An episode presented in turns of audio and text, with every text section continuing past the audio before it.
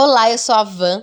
A edição desse episódio de todo o conteúdo que fazemos é da Gabi. Esse é o Shangcast, podcast de autoconhecimento e caminhadas da Shang Experiências. E a Shang propõe travessias físicas para que possamos também atravessar não fisicamente. Ou seja, acreditamos e não só, mas também estudamos e percebemos isso em nossas experiências pessoais e com os grupos. Que a partir de um movimento de caminhada, seja em uma trilha técnica ou não, ou numa estrada de terra, sem muitas complexidades, conseguimos estar mais abertos para um processo de reconhecimento do eu e da forma como esse eu se manifesta no mundo. E então, muitas outras coisas também podem acontecer. Entre elas, de repente perceber as emoções, os sentimentos e os pensamentos de uma forma mais clara, sem tantos ruídos nem interferências que a gente tem no nosso dia a dia. A conexão com o outro que encontramos de forma mais aberta, de repente, o entendimento a respeito de comportamentos, a imersão em traumas de uma forma mais compassiva. E o que eu mais gosto dentro dessa lista imensa, porque tem muito mais, tá? Além disso que eu, que eu falei, é que nós também conseguimos nos diferenciar dos discursos que recebemos o tempo todo da nossa cultura, sociedade. E isso também significa compreender que são diversas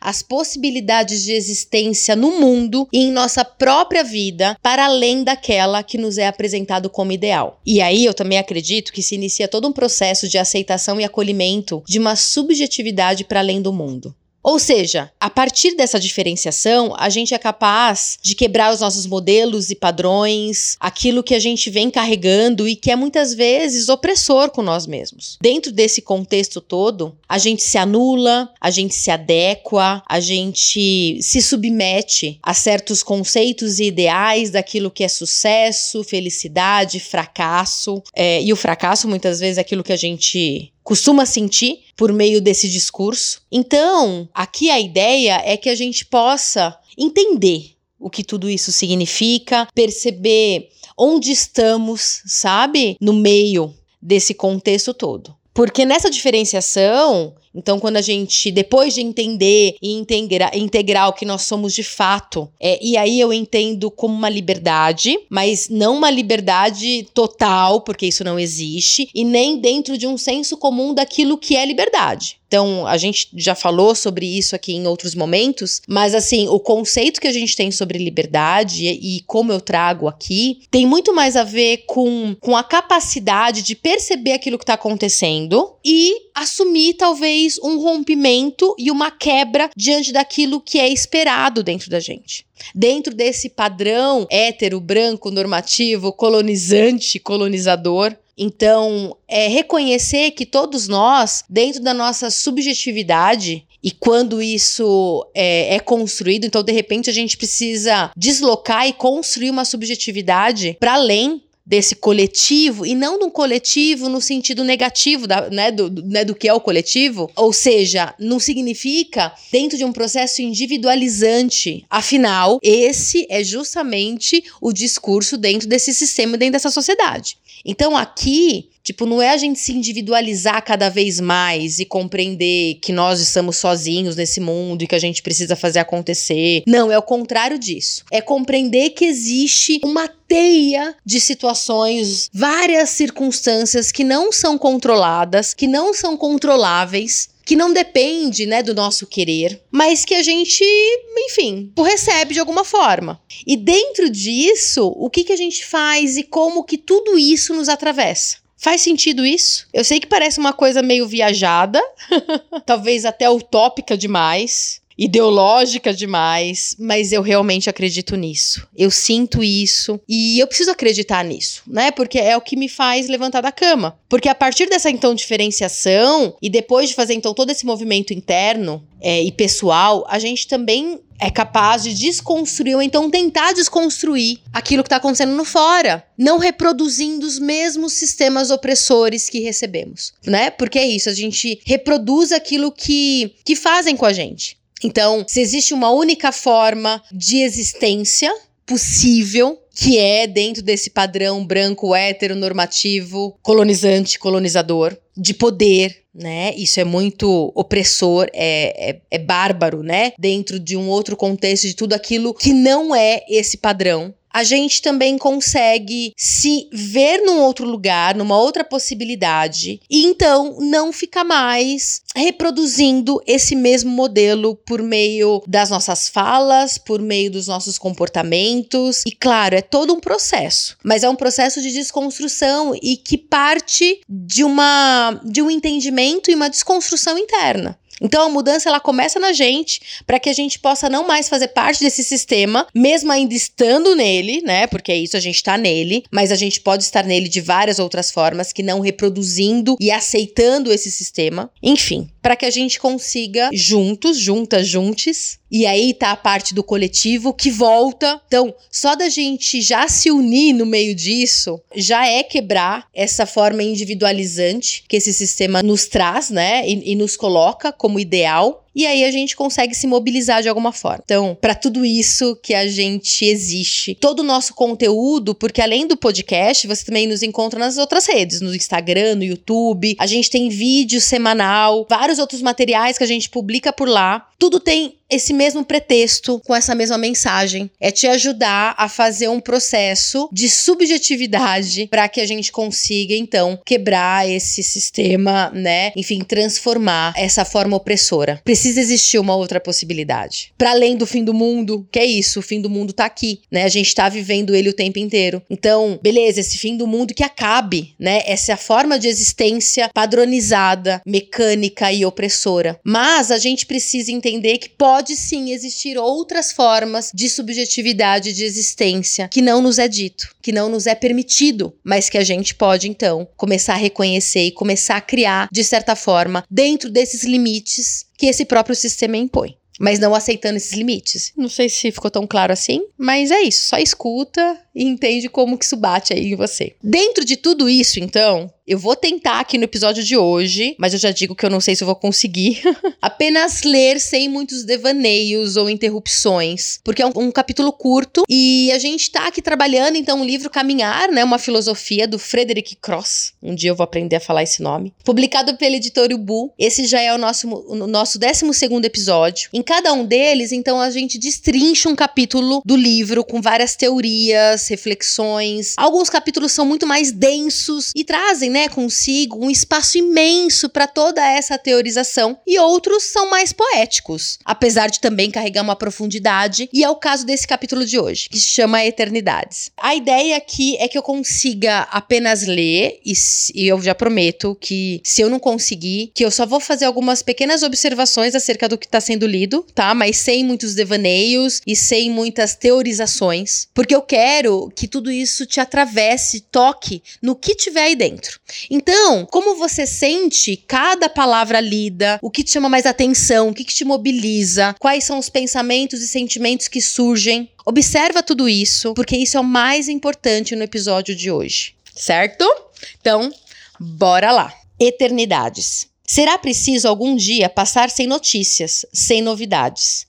A leitura dos jornais, com efeito, só nos informa aquilo que ainda não sabíamos. E é exatamente isso que buscamos: novidades. Mas o que não sabíamos é precisamente o que, em seguida, esquecemos. Porque, uma vez que sabemos, é preciso dar lugar ao que ainda não sabemos e que virá amanhã. Os jornais não têm memória alguma. Uma notícia expulsa outra, cada acontecimento substitui outro, que desaparece sem deixar rastros. Os rumores inflam, depois bruscamente murcham. Os diz que diz sucedem uns aos outros numa cascata informe e perpétua. Quando caminhamos, as notícias perdem importância. Considerem-se os longos passeios que se estendem por vários dias, várias semanas. Logo, já não sabemos nada do mundo e de seus sobressaltos. Da última repercussão do recente episódio, já não esperamos uma reviravolta nem saber como tal coisa começou ou como terminou. Sabe da última? Quando se caminha, nada disso tem importância. Estar na presença do que dura absolutamente nos separa dessas notícias efêmeras que, em geral, nos tornam cativos. É espantoso como, ao caminhar longe e muito tempo, chegamos até a nos perguntar como tudo aquilo pôde nos interessar. A lenta respiração das coisas faz com que o ofegar cotidiano pareça uma agitação vã doentia. A primeira eternidade que encontramos é a das pedras, a do movimento das planícies, das linhas do horizonte. Tudo isso resiste. E sermos confrontados com essa solidez que se ergue sobre nós faz com que os fatos triviais, as míseras notícias, pareçam partículas de poeira varridas pelo vento. Uma eternidade imóvel e vibrante. Caminhar é fazer a experiência dessas realidades que insistem, sem fazer ruído, humildemente. A árvore nascida no meio das pedras, o pássaro alerta, o riacho que segue seu curso e sem nada esperar. Caminhar faz os rumores e as lamúrias subitamente se calarem. Põe fim à interminável tagarelice interior mediante a qual julgamos os outros, avaliamos a nós mesmos,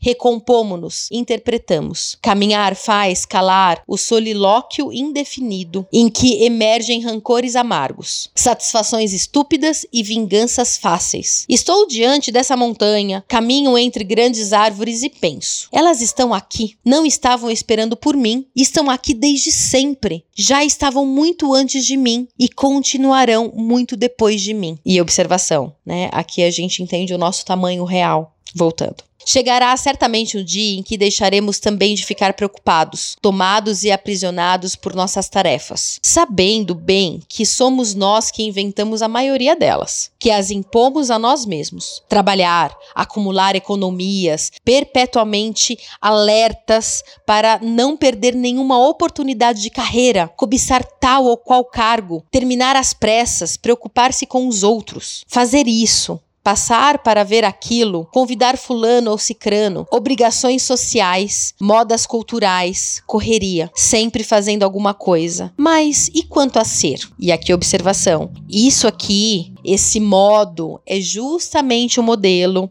e a influência que a gente recebe todos os dias. Então percebe como caminhar faz com que a gente consiga perceber que existe uma vida para além de tudo isso que a gente tem como obrigação, porque esse ter é justamente aquilo que essa sociedade neoliberal valoriza e não o ser, né? Então, o conceito de felicidade dentro do, né, daquilo que a gente recebe, é, o conceito de sucesso é a gente ter bens, ter dinheiro, né? E aí é muito impossível, é muito difícil dentro desse próprio sistema, que enfim, criar várias impossibilidades. Então a gente fica num, num processo incansável e sem fim. É o ratinho, né? Dentro do, enfim, daquele círculo que ele fica, daquele brinquedinho de ratinho. Então a gente fica ali o tempo inteiro, né? Correndo atrás da cenoura, né? Mas essa cenoura cada vez ela tá mais distante. E aí a mensagem é: continua, vai, você precisa ter. Esse é teu ideal, esse é teu objetivo. Vai lá, vai, vai, vai, vai. E os nossos desejos, inclusive, são direcionados para isso. A gente deseja isso justamente por conta dessa influência. Então, será que esse desejo é teu de fato? Ou é aquilo que você entende como possível desejar, como ideal desejar dentro desse discurso social e cultural? Ok? Então, é sobre tudo isso. Então, caminhar é isso que ele está falando. Nos diferencia, nos distancia. Voltando para o texto. Deixamos para mais tarde. Há sempre algo melhor, mais urgente, mais importante a fazer. Deixamos para amanhã. Mas o amanhã traz consigo as tarefas do depois de amanhã. Um túnel sem fim. E chamamos a isso viver. É tão opressivo que até os momentos de relaxamento trazem a marca dessa obstinação. Esporte levado a extremos, distrações estimulantes, jantares custosos, noites ativas, férias caras. Até que a única saída parece ser a melancolia ou a morte. Um outro adendo aqui. Dentro também desse sistema, tudo é captado e transformado em mercadoria. Então, até esse esse esse relaxamento, até o momento do lazer, isso vira mercadoria. Faz sentido? Ok? Então tá pegando aí, né, o que tudo isso significa, né? E aí vem essa questão da melancolia ou a morte, né, que ele traz. Porque essa melancolia e morte é, é discriminado, é vilanizado por esse mesmo discurso que traz o movimento contínuo para ter algo, para esse sucesso, né?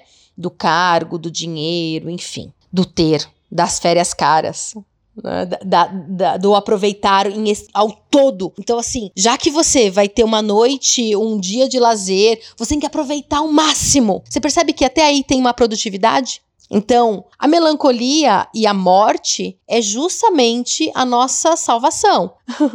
é o momento em que a gente precisa parar, em que a gente precisa se reconectar. Então, se a gente se permitir esse estado melancólico, a morte de algo, é, a paralisação que é tão recriminada, vilanizada, né, por essa sociedade do fazer acontecer, de repente, ali a gente já tem uma outra possibilidade, já tem uma quebra aí. Então, é um pouco disso. Inclusive, se permitir, né, o estar no nada, no vazio, na tristeza, é, na não produtividade. Vamos voltar aqui para o texto então. Não se faz nada quando se caminha, nada além de caminhar. E aqui uma outra observação.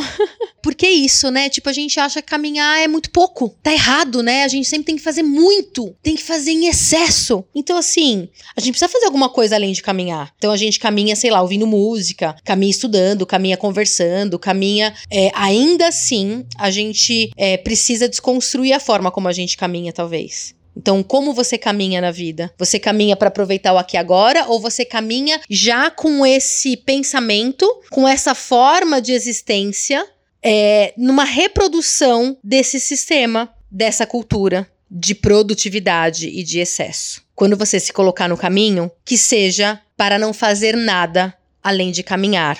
E aí, voltando para o texto. Mas não ter nada a fazer além de caminhar permite recuperar o puro sentimento de ser, de redescobrir a simples alegria de existir, que é a essência da infância. Assim, a caminhada, tirando um peso de nós, arrancando-nos da obsessão do fazer, per permite-nos recobrar essa eternidade infantil. Quero dizer que caminhar é uma brincadeira de criança. Maravilhar-se com a beleza do dia, com o brilho do sol, com a grandeza das árvores, com o azul do céu. Para isso, não preciso de nenhuma experiência, nenhuma habilidade. Portanto, convém desconfiar daqueles que caminham demais e muito longe, que já viram tudo e tudo o que fazem é comparar. A criança eterna é aquela que nunca viu nada tão belo porque não compara. Quando saímos para caminhar por vários dias, várias semanas, não é somente nosso trabalho, nossos vizinhos, nossos negócios, nossos hábitos, nossas preocupações que estamos abandonando, mas também nossas identidades complicadas, nossos rostos e nossas máscaras. Já nada disso é importante, porque caminhar nunca requer mais do que nosso corpo. Nem nosso saber, nem as leituras, nem as relações têm alguma utilidade. Bastam duas pernas e grandes olhos para ver. Caminhar sozinho, subir montanhas ou atravessar florestas. Nunca somos ninguém para as colinas e, as, e os grandes arvoredos. Já não somos um papel, nem um status, nem sequer um personagem, mas um corpo. Um corpo que sente as pedras pontiagudas nos caminhos, a carícia das relvas altas e o frescor do vento. Quando caminhamos, o mundo já não tem nem presente nem futuro, só o ciclo das manhãs e das noites. O dia inteiro fazendo a mesma coisa, caminhar. Mas aquele que, caminhando, se maravilha, o azul das pedras na luz de um entardecer de julho, o verde prateado das flores, de oliveira ao meio-dia, as colinas violáceas da manhã, não tem nem passado, nem projetos, nem experiência. E percebe, ó, adendo aqui, nem objetivo, nem meta, ideal de evolução humana, de desenvolvimento contínuo, né? Não precisa de nada disso. Voltando para o texto. Sempre estará nele a eterna criança. Caminhando, não sou mais que um simples olhar. Citação.